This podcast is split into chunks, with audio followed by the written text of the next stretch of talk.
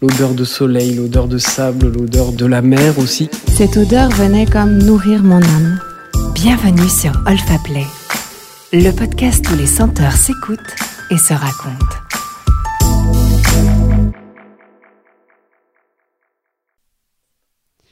Nous avons rencontré Hortense Aran, fondatrice de la marque Fleur d'ici, qui nous parle de sa création et de ses enjeux.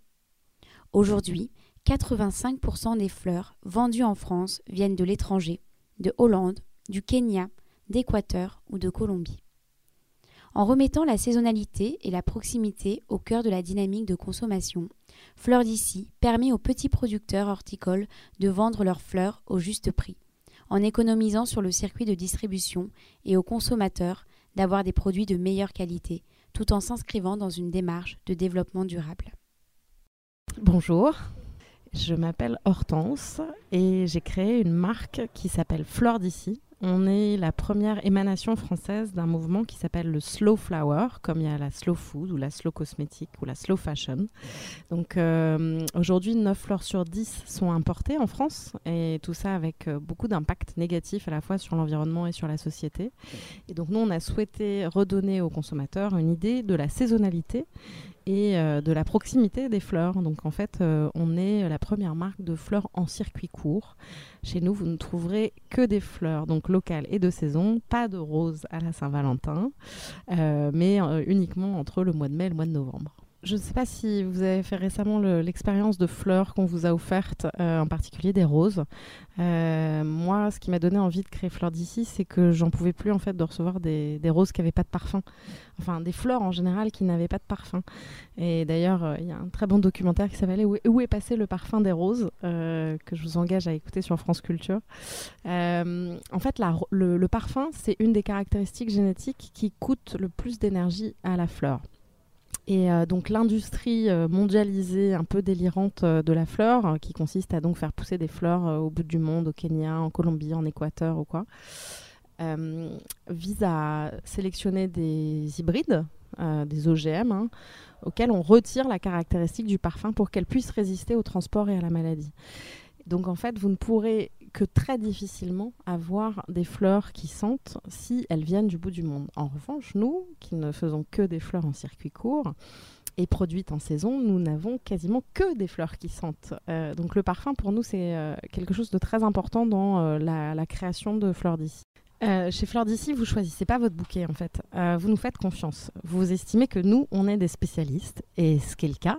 Donc on choisit pour vous, parce qu'en plus, les variétés que nous, on utilise, il y a de fortes chances pour que vous les connaissiez pas en fait.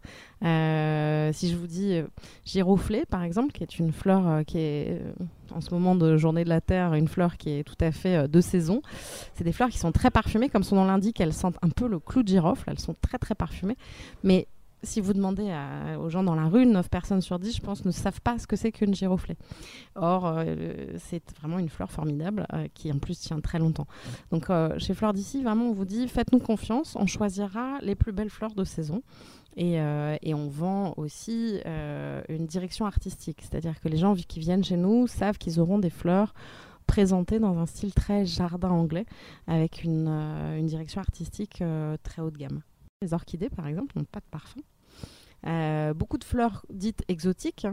euh, le strelitzia, ce qu'on appelle aussi oiseau de paradis, qui est très décoratif, les orchidées. Euh, il y a énormément de fleurs qui n'ont pas de parfum. Du coup, elles ont des couleurs vives pour attirer les insectes, pour, pour faire la pollinisation. Donc, en général, c'est l'un ou l'autre. Et c'est pour ça que les fleurs blanches, elles, sont souvent très parfumées, parce que comme elles n'ont pas l'atout de la couleur pour attirer les insectes, elles doivent jouer sur un autre registre, qui est l'odeur les fleurs, c'est comme euh, nous, c'est des êtres vivants. Hein, donc, euh, de, la même façon que entre un bébé et qui va devenir une personne âgée, l'odeur de la peau va évoluer. Euh, les fleurs, c'est pareil. et donc, vous avez des odeurs au début de la vie d'une fleur qui sont assez légères et qui deviennent plus capiteuses. Et, et pour finir, parfois par des odeurs pas toujours très agréables. donc, non, non, une odeur de fleur, c'est aussi une odeur qui évolue. Contrairement à ce qu'on peut penser, il y a des fleurs toute l'année des fleurs différentes. Euh, en janvier, vous allez avoir toutes les plantes à bulbes. Alors, euh, par exemple, la tulipe, qui n'est pas forcément une fleur très parfumée, même si elle peut avoir un parfum assez délicat. Mais vous voyez, tous les narcisses, les jacinthes, toutes ces fleurs-là qui sont très parfumées justement, elles, elles commencent dès le mois de janvier. Et en fait, on a des fleurs toute l'année en France, euh, qui ne seront pas les mêmes. Euh, on commence, comme je vous disais, par les plantes à bulles. Après, euh, quand on arrive sur le mois d'avril, on va commencer à avoir des plantes de pleine terre, comme des myosotis ou des choses comme ça. Ensuite, vous allez avoir des pivoines. Après, vous allez avoir des roses. Après, vous allez avoir des dahlias. vous avez des fleurs toute l'année. en toute saison et en plus en hiver, vous avez aussi les branchages fleuris, donc euh, les branches de pommier en ce, moment, enfin dans tout début de printemps, ce qu'on a beaucoup, c'est euh, les branches de pommier qui sont très très parfumées, qui ont une odeur de miel délicieuse. Euh, voilà, donc vous avez, il y a des fleurs toute l'année en France, un peu partout. Fin avril, pour la journée de la Terre, vous pourrez avoir encore des narcisses tardifs, probablement. vous allez avoir des giroflées, vous allez avoir peut-être des premières roses, euh, peut-être les premières pivoines aussi. Euh, tout dépend du temps qu'il fait. Euh, voilà, il y, a, déjà beaucoup de variétés fin avril en France. Moi, j'aime beaucoup, beaucoup les narcisses, qui est donc la même famille que les jonquilles. C'est une petite fleur blanche très très parfumée, qui est très utilisée en parfumerie d'ailleurs, et qui a une odeur très forte, qui est d'ailleurs utilisée comme un, fixateur pour les autres odeurs parfois. Euh, c'est une ça a une odeur de fleurs blanches. Donc euh, les, fleurs blanches, c'est une catégorie. Hein. Il y a le jasmin, il y a euh, le gardénia. C'est tout ça, c'est un peu la même famille de fleurs. Des fleurs assez capiteuses. et en même temps, pour le narcisse, ça allie le côté capiteux et frais à la fois. Mon parfum, il est lié à mon odeur préférée, qui en fait n'est pas une odeur de fleurs. Moi, ce que j'aime, c'est les odeurs très vertes, euh, les odeurs super végétales. Je suis pas, le style de parfum qui moi me, convient, c'est pas des parfums très fleuris ou très capiteux ou très épicés. C'est vraiment quelque chose de très vert et c'est vraiment quelque chose euh, comme si on venait de casser une branche. En 2013, Thierry Dufresne a fondé l'Observatoire français d'apidologie il cherche à comprendre la disparition des abeilles en analysant leur comportement. En effet, depuis quelques années, on constate une augmentation du taux de mortalité des colonies d'abeilles, qui prend des proportions très inquiétantes. Les causes de ces mortalités sont multiples pesticides, pathologies, changement des conditions climatiques, diminution des ressources alimentaires. Thierry Dufresne nous en dit un peu plus à travers son témoignage sur ses actions pour la préservation des abeilles en France. Je m'appelle Thierry Dufresne, je suis président de l'Observatoire français d'apidologie. L'apidologie, c'est l'étude du comportement des abeilles. Euh, euh, les abeilles sont en train de disparaître. Cet observatoire s'intéresse donc à la sauvegarde des abeilles. Et la meilleure façon de comprendre leur disparition, c'est de pouvoir analyser leur comportement. Alors nous avons créé un, cheptel expérimental qui est très important, puisque c'est un des plus importants qui existent aujourd'hui au monde. Un cheptel de 2000 colonies, ça veut dire près de 100 millions d'abeilles.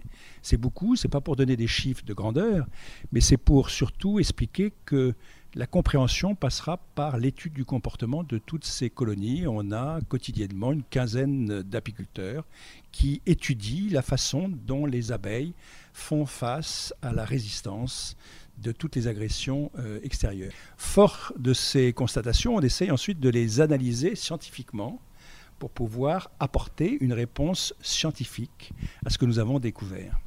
Et euh, par exemple, on va jusqu'à étudier la spermathèque d'une reine. La spermathèque d'une reine, c'est l'équivalent d'une petite boule homéopathique. Vous voyez, c'est pas pas très gros, qu'on dissèque à l'intérieur, il y a 8 millions de spermatozoïdes. On étudie ces 8 millions de spermatozoïdes et on étudie en fait s'ils sont actifs ou s'ils sont morts. Et malheureusement, on découvre un peu la même chose que ce qu'on découvre chez l'homme. C'est que dans certains cas, près d'un tiers des spermatozoïdes sont inactifs, c'est-à-dire qu'ils sont morts. Ce qui veut dire que lorsque la reine pond chaque jour ces 2000 œufs qui vont donner naissance à des ouvrières, à des abeilles, il y en aura un tiers qui ne donnera pas de naissance et qui participera donc au fait que petit à petit les colonies d'abeilles s'éteignent. Donc ça c'est un, un point important. Après l'étude scientifique, après cette constatation, on découvre que euh, nous réunissons un certain nombre de compétences et de connaissances et on a tous cette responsabilité de pouvoir transmettre. Et donc on a créé un centre de formation professionnelle en apiculture qui est situé à la, à la Sainte-Beau, dans un endroit qui est totalement préservé de toute agression extérieure. Et ce centre de formation, nous l'avons créé en partenariat avec le lycée agricole de Hier et on forme chaque année des jeunes à devenir des apiculteurs professionnels. Et puis il y a encore d'autres axes de développement de, l'observatoire, un axe qui est important, euh, euh, qui est la sensibilisation, la sensibilisation du grand public, la sensibilisation des jeunes. Et on a créé il y a maintenant trois ans la campagne des fleurs pour les abeilles, qui consiste euh, au mois de juin à planter des milliards de fleurs mellifères, à semer des milliards de graines de fleurs mellifères, c'est-à-dire des fleurs qui vont apporter du nectar, donc de la ressource alimentaire euh, pour les abeilles. Et ce déficit de ressources alimentaires est également une des sources de la mortalité des abeilles. Et vous voyez, c'est étonnant parce que nous-mêmes, humains, on s'intéresse à la sauvegarde des abeilles parce qu'on sait que ça a un impact sur la sécurité alimentaire, parce que les abeilles sont responsables en fait de 80% de la production agricole, qui représente elle-même un tiers de notre alimentation. Et lorsque, par égoïsme, on se dit mais qu'est-ce qu'on va devenir s'il n'y a plus d'abeilles? Ben, On oublie de temps en temps que le phénomène est le même pour les abeilles. Elles sont elles-mêmes en déficit de, de, ressources alimentaires. Et puis, nous lançons cette année un, nouveau programme qui est un programme de recherche sur les bienfaits de la ruche, sur la santé humaine. Euh, la santé humaine, euh, les produits de la ruche sur la santé humaine sont, sont reconnus depuis euh, l'Antiquité. Donc on lance un grand programme de recherche sur l'antibiorésistance, puisqu'on sait aujourd'hui que les produits de la ruche, en particulier le miel, la propolis, le pollen, peuvent avoir un impact sur le remplacement, une, une méthode alternative euh, aux antibiotiques qui sont aujourd'hui de plus en plus décriés, non seulement parce que l'organisme s'y est habitué, mais également parce que les antibiotiques ne font pas le détail dans les bactéries qu'elles euh, combattent. Donc voilà euh, rapidement une petite présentation de l'Observatoire français d'apidologie qui est soutenu par Guerlain.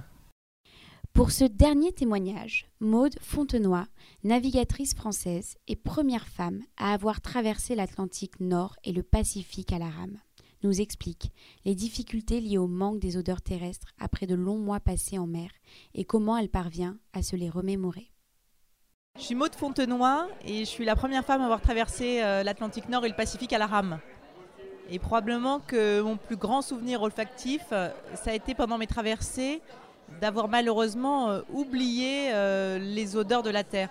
Parce que quand on est comme ça immergé euh, sur un bateau pendant des semaines et des semaines et des mois, en l'occurrence cinq mois, et que tout a été lavé par les océans, eh bien au final on ne sent plus rien.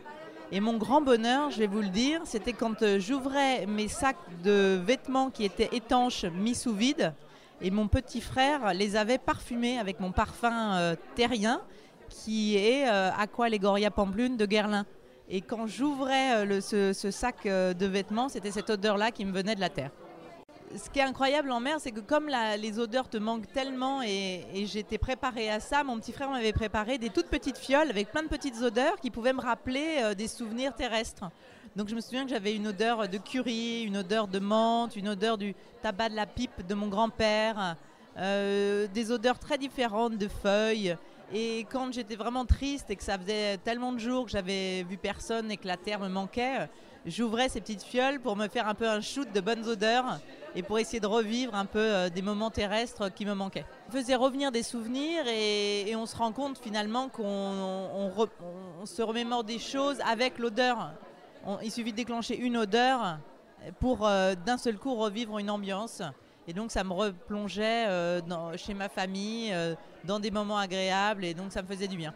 Pour moi, la meilleure odeur qui existe sur Terre, c'est l'odeur des livres. Vous savez, les vieux livres qu'on ouvre. J'ai été bercée euh, dans un bateau avec plein de livres autour, des livres qui étaient un petit peu humides, parce que sur les bateaux, les livres sont toujours un peu humides. Et pour moi, c'est la meilleure odeur qui soit. Vous avez aimé? Retrouvez les plus belles histoires olfactives et des podcasts inédits sur olfaplay.com ou sur l'application Olfaplay. Vous pouvez aussi enregistrer la vôtre. Retrouvez toute notre actualité sur Instagram. Santé, écoutez, racontez. Rendez-vous sur Olfaplay.